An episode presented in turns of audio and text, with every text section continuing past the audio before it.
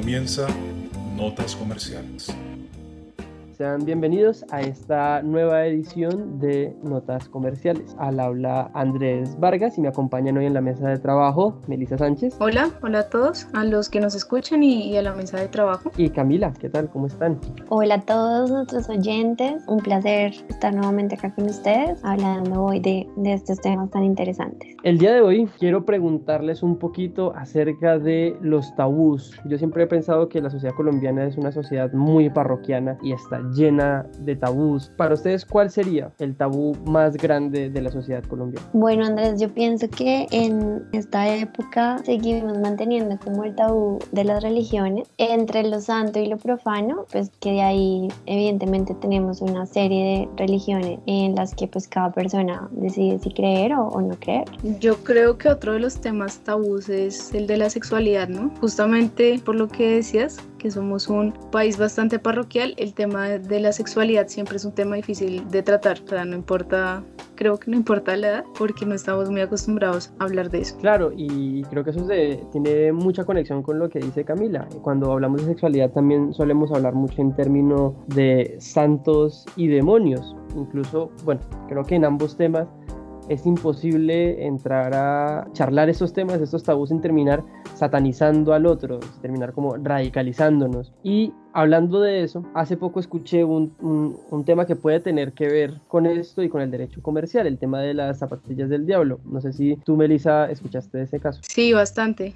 Eh, creo que este mes, a principios de este mes, sonó mucho ese caso de una modificación que se hizo en las zapatillas de Nike. Básicamente, ¿de qué se trata este caso? Por un lado está Nike, que pues como todos lo conocemos, se dedica a la venta y a la, pues, hacer y comercializar productos deportivos. Y por el otro está un colectivo de artistas, Chief, que básicamente se dedica a coger productos de diferentes marcas y eh, a modificarlos, a modificarlos generalmente en forma satírica. Este colectivo junto con eh, el rapero Lil Nas y a propósito de su última canción, eh, cogieron un par de zapatillas de Nike y las modificaron. ¿Qué consistió esa modificación? Pues básicamente le incluyeron un pentagrama, hay algunas unas referencias religiosas por ahí, una cruz invertida y lo que generó más polémica fue una gota de sangre que dicen ellos, eh, pues fue donada por los miembros del colectivo que se incluyó en la suela de los zapatos. Hicieron 666 de esas zapatillas y las vendieron por un precio de algo más de mil dólares. Bueno, y eso pues causó un súper revuelo, como a los pocos minutos de haberlas anunciado se vendieron todas y pues Nike obviamente se pronunció, se pronunció fue al día siguiente con una demanda para este colectivo. Respecto de la canción, debo confesar que no, no la he escuchado, no sé si Camila sabe de qué se trata. Melissa, pues como nos mencionabas, Lil Nas es un rapero, compositor estadounidense que ha sacado recientemente su canción Montero, denominada Call Me By Your Name, que retrata entonces en su video eh, una serie de de imágenes obviamente similares a la campaña pues que tuvieron los tenis como satánicas en la que entonces él encarna por decirlo así un demonio y entonces intenta que sus fans se sientan identificados con todo lo que él ha tenido que vivir pues durante su adolescencia, durante su infancia y la representación entonces del marketing de la canción son las zapatillas satanizadas que ha sacado el colectivo pues intentando llegar a los fans un poco como para que se pongan también en sus zapatos, ¿no? Bueno, entonces pasemos a charlar a profundidad de este tema, no solamente de cómo sucedió este caso, sino también de cómo podríamos ver casos similares aquí en Colombia en nuestra sección El Derecho y el Revés. Notas comerciales, el Derecho y el Revés. Sí, fue, fue, interesante la demanda. Yo cuando escuché el caso debo confesar que lo primero que pensé fue como teoría del agotamiento del derecho, tal vez porque la tengo grabada a fuego en la mente por mi experiencia en la universidad, pero parece ser que la demanda fue más bien por un tema marcario. Las zapatillas o la publicidad que se hacía de las zapatillas y demás generaba la confusión que los consumidores no sabían si era Nike efectivamente quien estaba pues haciendo de estas zapatillas del diablo o se trataba por el contrario de una empresa pues completamente diferente que no tuvo ninguna consideración ni charló en ningún momento con Nike. Entonces más o menos esa era como ese era como el sentido de la demanda. Sin embargo, no recuerdo muy bien en, en, qué resultó. Creo que Camila tiene más claro cómo terminó ese proceso. Sí, Andrés, como bien lo mencionas, en este caso Nike demandó al colectivo de arte por vulneración de marca registrada y por una alteración entonces a nivel reputacional de los productos ofertados por Nike en el mercado estadounidense. Entonces, en este caso, pues hubo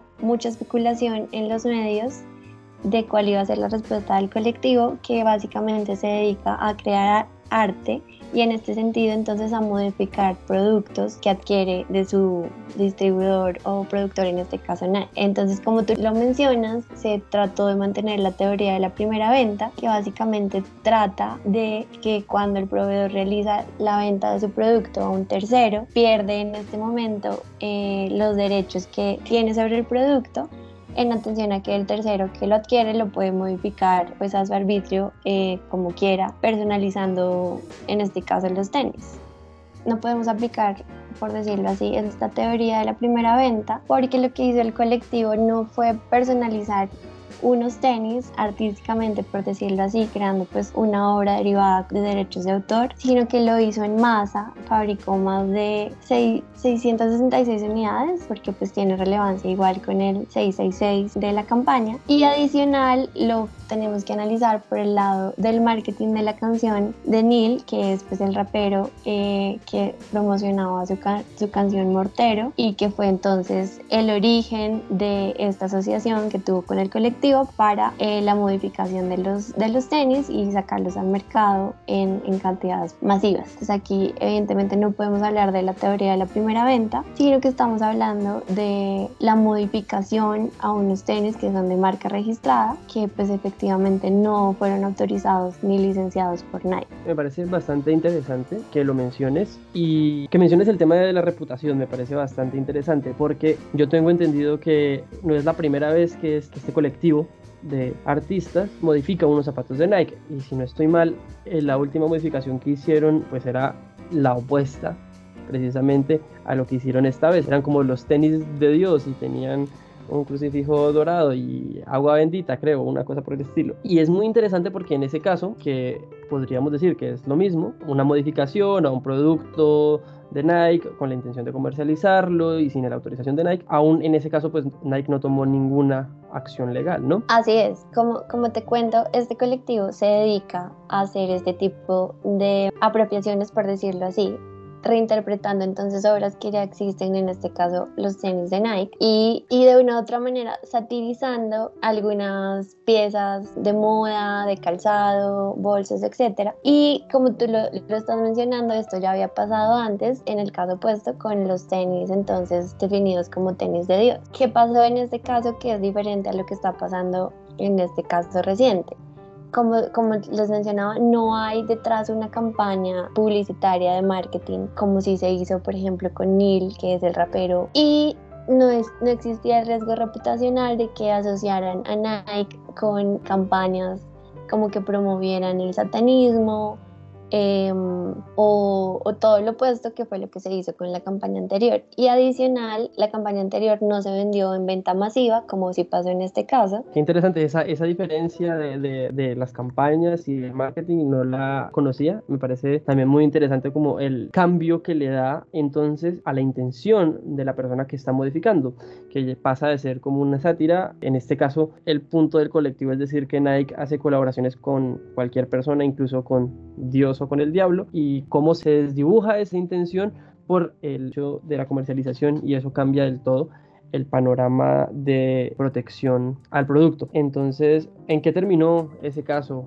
Al final, eh, ¿hubo una sentencia judicial? En este caso, las partes lograron llegar a un acuerdo. El tribunal analizó previamente las, las pruebas presentadas por Nike y tomó una decisión sentada desde el principio porque el colectivo afirmaba, como lo estábamos diciendo ahorita, que esto se trataba de una sátira y pues todos sabemos aquí que en Estados Unidos la primera enmienda garantiza la libertad de expresión, eh, igual que en Colombia también está garantizada la libertad de expresión y es como el escudo que ellos tienen para poder reinterpretar estas obras de la manera que ellos catalogan como sátira. Pero entonces el tribunal desde el principio entendió y fue muy claro en fijar su posición diciendo que en este caso no se trata de una sátira, que no estamos en un caso de protección por la primera enmienda, porque como, como les mencioné, esto no es una sátira de unos productos, sino es una campaña de marketing que fue respaldada en deterioro de la reputación que Nike tiene en el mercado sin ninguna autorización o licencia de la marca. Eh, las zapatillas son fueron alteradas. Nike mencionaba dentro de sus pruebas que no puede garantizar la, la calidad de estos productos y en consecuencia no puede ofrecer garantía a los consumidores que los adquirieron porque las Air Max tienen una cámara de aire que hace como que el pie descanse mejor, etc. Y al ser modificadas al incluir la gota que ellos afirman que era de sangre humana, que pues está en el intermedio de, de la cámara de aire. Entonces Nike pues fue muy claro en en decir que no puede garantizar a los consumidores la calidad de estos zapatillas porque precisamente fueron alteradas o modificadas en colaboración con Nike. Bueno, entonces muy como lo hicimos el programa pasado, quisiera que discutiéramos este caso aquí en Colombia pues cómo resultaría. Sería una discusión similar, o sea, teniendo en cuenta lo que dijo Nike, el colectivo, cómo está aquí regulada la propiedad intelectual en Colombia. Camila, y quería preguntarle ¿Tú cómo lo ves? O sea, ¿en qué campo nos, nos ubicaríamos aquí en Colombia de la propiedad intelectual? Y bueno, ¿cómo sería esta discusión acá? Bueno, Melissa, yo pienso que tenemos varios puntos por donde abordarlo. En efecto, en Colombia pues tenemos también eh, una regulación muy proteccionista y muy interesante sobre los derechos de autor, que pues está basada en la decisión 486 de la comunidad andina. Y en este caso, digamos que hay un punto muy interesante en estas modificaciones que se realizan a, a los productos y es la libertad de expresión como lo estábamos hablando hace un momento. Porque los artistas pues evidentemente pueden reinterpretar un producto, un diseño, siempre y cuando respeten los límites que trae entonces la, la normatividad. Entonces tenemos lo, lo, que es la transformación de la obra, por decirlo así, cuando yo como artista le adhiero mi característica personal y adquiero sobre esa obra un, un derecho derivado de la obra anterior. Pero entonces está también el tema que es creo que el más importante del caso que estamos debatiendo y es hasta qué punto yo puedo reinterpretar esta obra vulnerando los derechos de su titular, como está pasando en este caso con Nike, que está siendo entonces asociado a temas que no está respaldando y están lucrándose de su marca sin ninguna autorización y sin ninguna licencia. Entonces la, la decisión 486 en Colombia, en su artículo 13, tiene unos elementos muy claros para analizar estos casos y es, por ejemplo, que la modificación del producto no atente contra la normal explotación de la obra, que no cause un perjuicio injustificado al autor y que sea proporcional y razonable que justifique entonces la restricción del derecho del titular. Creo que en este caso en concreto las tres hipótesis son vulneradas por el colectivo, vulnerando entonces los derechos como estábamos hablando de Nike y pasando y traspasando las facultades que por decirlo así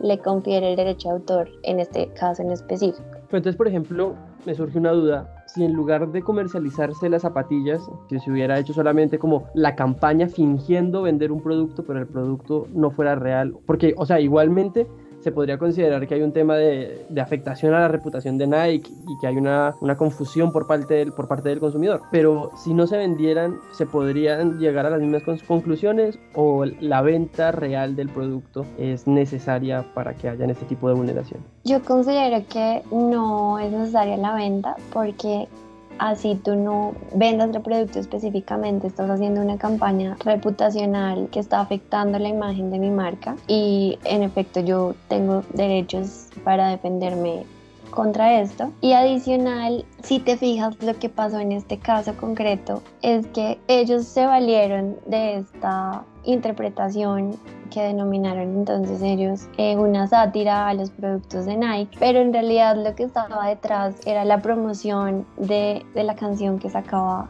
Neil en ese momento, a pesar de que posteriormente hayan conciliado y no se haya como llevado este a un proceso judicial o bueno una sentencia en específico eh, lo que se quería con la campaña en términos de mm, de publicidad se logró. Entonces es un poco lo que lo que decía Nike y al solicitar pues como medidas cautelares que se retiraran entonces del mercado los tenis, pero pues que era una labor muy, muy difícil porque pues más las personas que ya los habían adquirido no los querían devolver porque los consideran entonces una pieza única que no va a volver a salir nunca y que pues son en su mayoría fanáticos de, del rapero y pues que se sienten muy identificados con la canción Mortero. Entonces lo que sucedió fue que Nike dijo, listo, las personas que no los quieran devolver, nosotros no garantizamos eh, pues la calidad de los productos, pero las órdenes que se encuentran en este momento para distribuir no pueden ser distribuidas.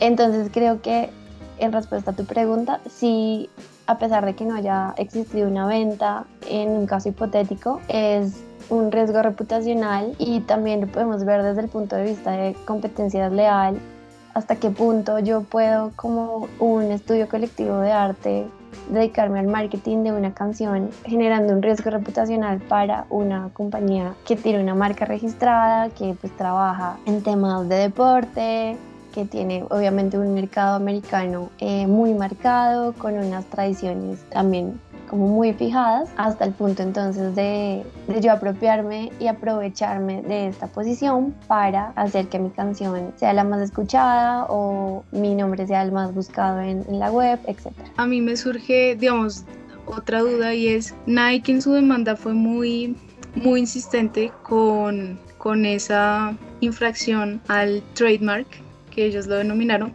justamente por todo lo que vienes diciendo, ¿no? Porque los consumidores se confunden, porque no, digamos, incluso yo, si no hubiera visto la noticia, llegué a pensar que es es algún tipo de colaboración porque es algo que, que, suele hacer Nike. Ellos fueron muy enfáticos en ese tema de que confundían a los consumidores, de que ellos no tenían control sobre la naturaleza del bien que estaban haciendo, sobre la calidad del mismo, por esa modificación justamente a lo que es esa cápsula de aire que tienen los tenis y que es pues, una de sus principales características. Digamos, esa infracción también prosperaría aquí en Colombia a la marca. Claro que sí. Eh, en Colombia, pues como todos sabemos, la entidad encargada de la protección no solo de signos distintivos, sino también de los derechos de los consumidores es la Superintendencia de Industria y Comercio y ellos tienen en la ley 1480 de 2011 una serie de obligaciones respecto a la información, a la publicidad, a la garantía de los productos que se comparte con los consumidores y claramente en este caso, por ejemplo, mencionar que los tenis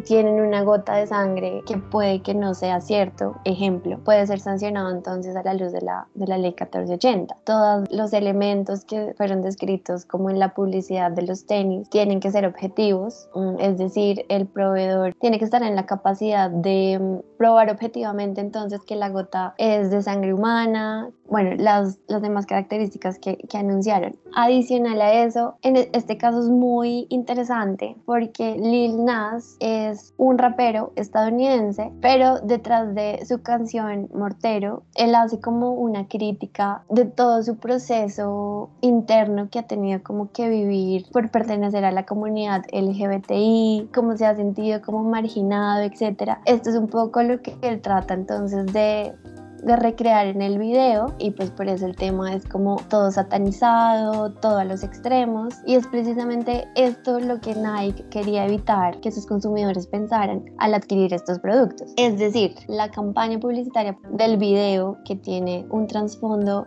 diferente para Lil y para el colectivo están en completo desacuerdo con, con el ADN de la marca que tiene Nike, por ejemplo. Entonces, el consumidor, la primera idea que ve, porque no sé ustedes si tuvieron la oportunidad de ver los empaques donde venían los tenis, son prácticamente idénticos a los de Nike. O sea, era muy probable que un consumidor medio pensara que Nike en efecto había participado en la colaboración. Claro, y sobre todo porque los zapatos pues tienen el, el sush que ellos llaman por toda parte, o sea, imposible no pensar que en efecto Nike había trabajado con ellos. Así es, entonces como tú lo mencionas, el sush es la marca registrada que ellos tienen, que evidentemente todos conocemos, que es una marca notoria, que donde sea que veamos un chulito sabemos que representa Nike y la, la calidad entonces de los zapatos era muy similar a los de Nike porque lo que pasó en este caso fue que el colectivo compró los zapatos diseñados por Nike, o sea, originales, y luego entonces los personalizó y los modificó y los sacó a la venta. Ese es como el trasfondo de Nike detrás de su demanda, al decir, primero que todo, mi marca registrada, que es el chulito,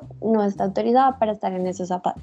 Yo no estoy de acuerdo con la campaña, ni con la canción, ni con lo que hay detrás, como de este proceso creativo que ustedes sacaron al mercado y que obviamente todas las personas están pensando que yo tuve algo que ver. Claro, y digamos, uno de los argumentos que con razón creo yo dieron es, bueno, pues yo no puedo complacer a todo el mundo todo el tiempo, pero sí puedo decidir a qué ponerle el sush, ese chulito, sí puedo decirlo. Y en la medida en que alguien, como lo dices tú, pues detrás de no solo de esa modificación, no es satírica, sino que va acompañada del marketing que se le hace a una canción y todo eso, pues veo con razón esa, esa infracción pues a los derechos que ellos tienen sobre la marca. Y, y bueno, que aquí en Colombia va muy de la mano también con la decisión 486 sobre esos temas de infracciones a las marcas cuando justamente esas modificaciones se hacen con fines comerciales. Porque como tú lo comentas pues creo que y digamos esto esto lo ha dicho el tribunal andino vulnera esas infracciones esas modificaciones o supresiones de la marca vulneran algo muy importante que va intrínseco a la marca que es esos valores inmateriales como la reputación como el prestigio de una marca el goodwill. Entonces digamos atando lo que tú dices yo creo que en Colombia la la, discusión hubiera, hubiese sido muy similar de esos límites que hay entre lo que es la sátira y la protección que aquí en Colombia también se le da a los derechos de autor, pero también tenemos pues ese uso sin autorización que se hace de una marca. Así es, Melissa. Además, si te fijas en este caso, es como también ver hasta qué punto estas estrategias de marketing comercial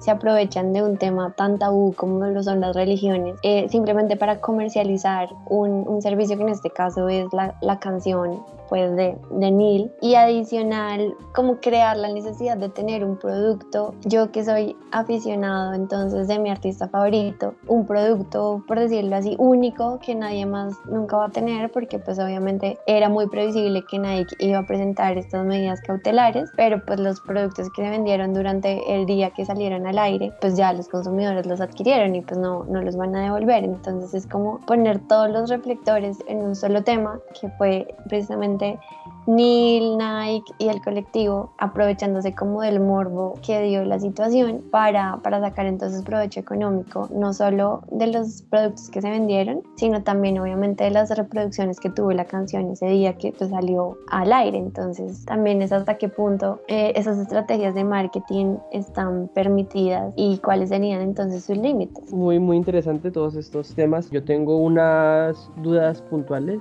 Eh para cerrar y es porque yo creo que hay una como una especie de gran diferencia entre nuestro derecho y el derecho anglosajón en cuanto a que el derecho anglosajón es un derecho como mucho más entre las partes, ¿no? Más que haya una vigilancia estatal, pues cada quien tiene que vigilar lo suyo y que no, se vayan a sobrepasar. Es decir, no, no había como una superintendencia diciéndole al colectivo, oiga, yo lo voy a sancionar porque está infringiendo, sino que la propia Nike tenía que entrar a demandar. Y yo creo, o por lo menos esa es la apariencia que da la Superintendencia de Industria y Comercio, que todo el tiempo se la pasa sancionando a las empresas que venden jugos, entre comillas, entre comillas jugos naturales y demás, tiene como un factor, nuestro sistema jurídico, un factor mucho más punitivo en ese sentido. Y yo me preguntaba, si este caso se diera, por ejemplo, en Colombia, ¿se podría sancionar a ese colectivo como con una multa de la Superintendencia o solamente existiría pues el derecho a la reparación? Pues Andrés, como lo mencionábamos anteriormente, dependería de por qué lado lo encaminemos. Si lo que queremos decir es que la publicidad que tuvo la campaña eh, fue engañosa, obviamente lo podríamos probar. Por lo que yo les mencionaba, la ley 1480 establece que la información que se entregue al consumidor sea X producto, X servicio tiene que ser veraz, completa, suficiente y sobre todo objetivo. Si decimos los tenis tienen una gota de sangre humana, yo como proveedor tengo que poder garantizar y probar a los consumidores que en efecto esto es una gota de sangre humana. Si no es así, evidentemente la superintendencia podría entrar a sancionar. Otro lado por el cual yo vería que podría haber una sanción es precisamente por, eh, por todo el tema de competencia leal hasta qué punto puedo lucrarme de como de la afectación que está sufriendo mi contraparte, que en este caso pues sería Nike. También por ese lado lo vería. El riesgo reputacional no sería competencia pues de la Superintendencia de Industria y Comercio, pero sí la vulneración entonces a los derechos marcarios, porque evidentemente Nike es una marca registrada que tiene unos derechos atribuibles por ser titular de marca y creo que por ese lado también la Superintendencia podría entrar a sancionar al colectivo. Bueno, increíble lo que uno le puede sacar a estas polémicas, son como la oportunidad para recordar estos temas y para darle una revisada a esta parte del derecho que yo creo que a veces es un poquito obscura con todo el tema de que está tan tan eminentemente regulado por el derecho de la comunidad andina, que me parece a mí que al menos como para el estudiante de derecho suele ser como un poquito más alejado. Y bueno, qué gusto, gusto poder conversar contigo Camila y con Melissa, me ha parecido súper enriquecedor. Lastimosamente el tiempo apremia, les recordamos a todos por supuesto seguirnos en nuestras redes sociales, estamos en todas partes como CJ Comercialistas, en Twitter, Facebook, eso ha sido todo por hoy, muchas gracias por escucharnos y nos vemos en una próxima emisión. Todos nuestros oyentes. Muchas gracias por acompañarnos. Esperamos que estos temas sean tan interesantes para ustedes como para nosotros. Que tengan todos un lindo día, tarde, noche, según escuchen el programa. Ojalá nos escuchen en una próxima ocasión.